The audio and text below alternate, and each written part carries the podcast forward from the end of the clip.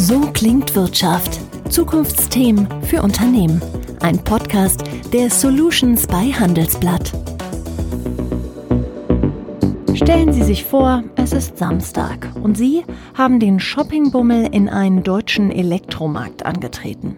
Fernseher, Smartphones, Staubsauger, soweit das Auge blickt. Doch was Sie eigentlich sehen, ist Globalisierung pur.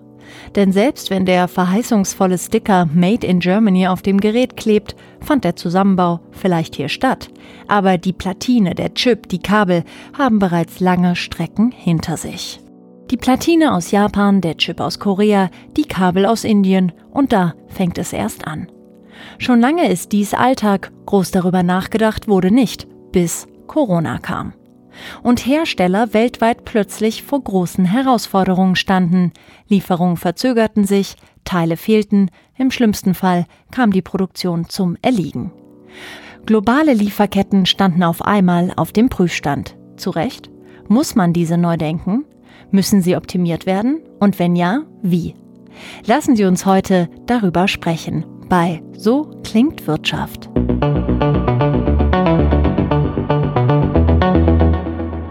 Mein Name ist Jessica Springfeld und ich freue mich, zwei Experten für unseren Podcast heute zu begrüßen. Der eine ist Christoph Wolny, Chief Operations Officer bei Siemens Gamesa und der andere ist Gunnar Ebner, Experte für produzierende Industrie und Supply Chain Management bei Capgemini. Herr Wolny, jetzt baut Siemens Gamesa keine Geschirrspüler, sondern ein bisschen größere Produkte, vor allem Windräder onshore und offshore. Aus wie vielen Ländern kommen denn die Bauteile für so ein Windrad? Haben Sie da eine ganz ungefähre Zahl für mich? Ganz ungefähr aus 140 Ländern würde ich schätzen, weil wir haben unsere Lieferketten weltweit und nutzen dabei die jeweils lokalen Gegebenheiten, um möglichst schnell unsere Kunden bedienen zu können. Können Sie für mich ein bisschen die Lage ähm, skizzieren, Herr Ebner? Welche Branchen trifft das in diesen Tagen besonders? Ich meine, am Anfang natürlich alle die, der, die sehr viel aus China bezogen haben. Ähm, und das ist natürlich nochmal äh, viel äh, Elektronikbauteile. Die waren natürlich die ersten, die im Shutdown waren ähm, und äh, haben sich aber mittlerweile auch am schnellsten äh, wieder erholt. Also ich glaube, wir hatten alle kleine Lieferkettenprobleme, wenn sie globales Sourcing hatten aber mittlerweile habe ich das Gefühl, dass das mittlerweile ganz gut äh, im, im Griff für alle Branchen ist. Wir haben gerade gehört, bei Siemens Gamesa aus 140 Ländern kommen die Teile. Ähm, wie reagiert man denn jetzt am besten, wenn man dann auf einmal mit so einer Situation konfrontiert wird? Wie lief das bei Siemens ab, Herr Wolny? Wir haben natürlich äh, eine, generell eine äh, sogenannte Dual Sourcing Strategie. Wir sind in den in ganz seltenen Fällen äh, abhängig nur von einer Region und haben damit natürlich auch die Möglichkeit, ähm, äh, aus anderen Regionen Komponenten äh, zu liefern, wo sie eben halt gerade gefehlt haben. Wichtig ist hier aber ganz besonders, dass man, um das Thema in den Griff zu bekommen, einen Überblick haben muss, einen Forecast haben muss, wo, wo, wo Themen fehlen, ein Risikomanagement, wann Corona-Zahlen in welchem Land äh, sich wie entwickeln und dann hat man die Möglichkeit, sehr schnell ähm, Ersatz eben halt dabei zu schaffen. Also eine klare Produktionsplanung und eine klare Logistikplanung sind hier kriegsentscheidend. Wir haben gerade schon, glaube ich, zwei ganz wichtige ähm, Punkte gehört. Herr Ebner, wie sehen Sie das über alle Branchen hinweg? Gibt es so etwas wie ein 2, 5, 10 Punkte Plan, ähm, um die Lieferketten ähm, jetzt nochmal zu retten, beziehungsweise einfach künftig besser aufzustellen? Ich sage mal, das oberste Gebot ist auf Neudeutsch die End-to-End-Digitalisierung der globalen Wertschöpfungskette äh, mit dem Ziel, ich sage mal, durchgängige Transparenz von der Produktentwicklung bis zur Auslieferung und bis zum After-Sales-Service äh, zu gewährleisten. Diese Transparenz, äh, die schafft Steuerungs- und Reaktionsfähigkeit und gleichzeitig auch das intelligent machen, also entsprechend vorausschauende Planung, also die entsprechenden die entsprechende Tool-Unterstützung ein, einzusetzen mit entsprechenden äh, Kennzahlen und äh, vielleicht auch künstlicher äh, Intelligenz. Und das Dritte sehe ich schon auch, dass man immer wieder seinen globalen Footprint äh, äh überdenken muss, weil Märkte verschieben sich, äh, Nachfragen entwickeln sich unterschiedlich. Bestimmte Länder äh, sagen wir, schließen auf im, im Sinne Industrialisierung, werden teurer und andere Länder vom Sourcing her dann wieder günstiger. Also diese dauerhafte Footprint-Optimierung, ähm, die, die, die, sollte sowieso äh, äh, erfolgen. Und die hat natürlich jetzt äh, auch vor dem Hintergrund der, der, der letzten Krise natürlich auch nochmal an, an Bedeutung äh, gewonnen. Diese Forderung nach, ja, wir müssen wieder mehr in Deutschland fertigen, vielleicht mehr in Europa, damit eben die Lieferketten gesicherter sind, damit die Wege kürzer sind, die hat man ja sehr, sehr laut vernommen in den letzten Wochen, oft auch unterstützt von der Politik. Jetzt ist die Vorstellung an sich das eine, die Umsetzbarkeit das andere und vor allem die Kosten, die damit verbunden sind. Ist das wirklich der ultimative ähm, Weg oder ist das einfach auch zu utopisch gedacht, dass man wirklich all das in Europa zu entsprechenden Preisen stemmen könnte, Herr Wolny? Also ich bin davon überzeugt, äh, dass um wettbewerbsfähig im globalen Geschäft zu sein, wir unsere globalen Lieferketten und Märkte äh, nutzen müssen. Ähm, die Konkurrenzfähigkeit ähm, unserer Industrie wird, wird sehr stark davon abhängen, dass wir äh, die Systemführerschaft haben, dass wir in der Lage sind, unser, unser Entwicklungs-Know-how, unser und, und unsere Technologie möglichst weit zu entwickeln und da führend sind und, und über diese Schiene eben, eben das Geld machen ähm, und verdienen können und auch dauerhaft absichern können. Wesentlich ist, ist dabei, das mit internationalen Partnern in lokalen Märkten äh, zu machen. Und auch wenn wir ein äh, europäisches Unternehmen sind, wir haben sehr starke Regionen in Asien und in Amerika. Und auch da äh, geht natürlich äh, das Interesse der Regierungen dahin, die lokalen Produktionen auch darum, darüber dafür zu benutzen, Beschäftigung zu generieren. Also aus diesem Konflikt werden wir nicht rauskommen. Wir müssen global agieren mit globalen Fertigungskapazitäten. Wenn man dann versucht, trotzdem alles etwas nachhaltiger aufzustellen, wo liegen denn dann noch die Hebel, wenn es nicht die Transportwege an sich sind? Sprechen wir da von so simplen Sachen wie Verpackungsmaterialien? Sprechen wir einfach von nachhaltiger ähm, Produktion per se? vor Ort, also in dem Land, wo das Ganze gefertigt wird. Was sind so die Bereiche, ähm, wo Siemens versucht, das trotz allem anzugehen?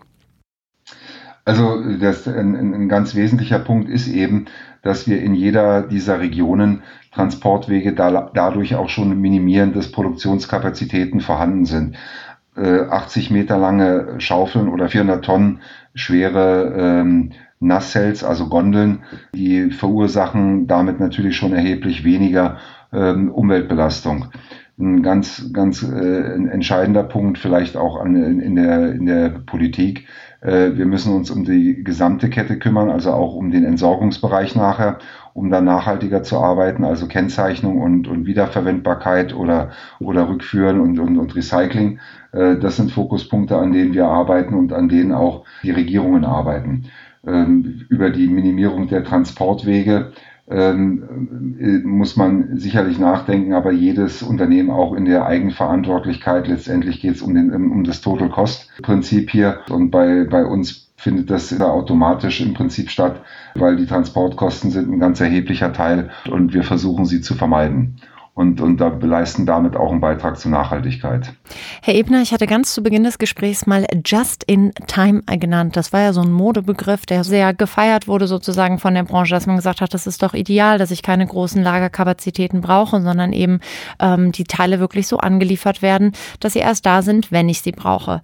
Ähm, ist das was, was wir dann jetzt trotz allem etwas weniger sehen werden? Hat da ein Umdenken eingesetzt? Also ich erwarte nicht, dass die Erfahrungen der Pandemie jetzt dazu führt, dass sich einzelne Unternehmen wieder größere Pufferläger äh, äh, installieren, weil der Wettbewerbsdruck auf den Weltmärkten ist ja gnadenlos. Und, ähm, und, und jeder, der sich, ich sag mal, Läger nur um künftige Versorgungssicherheit äh, zu schaffen, anlegt, wird es auf Dauer jetzt nicht durchhalten. Natürlich wird es gewisse, zum gewissen Maß bei besonders kritischen Teilen, wo man wirklich nicht schnell reagieren kann, also zum Beispiel auf einen Alternativlieferanten äh, äh, umstellen kann, vielleicht äh, stärker erfolgen. Das glaube ich schon, aber dass man im großen Umfang, ich sage mal, die bestandsfreie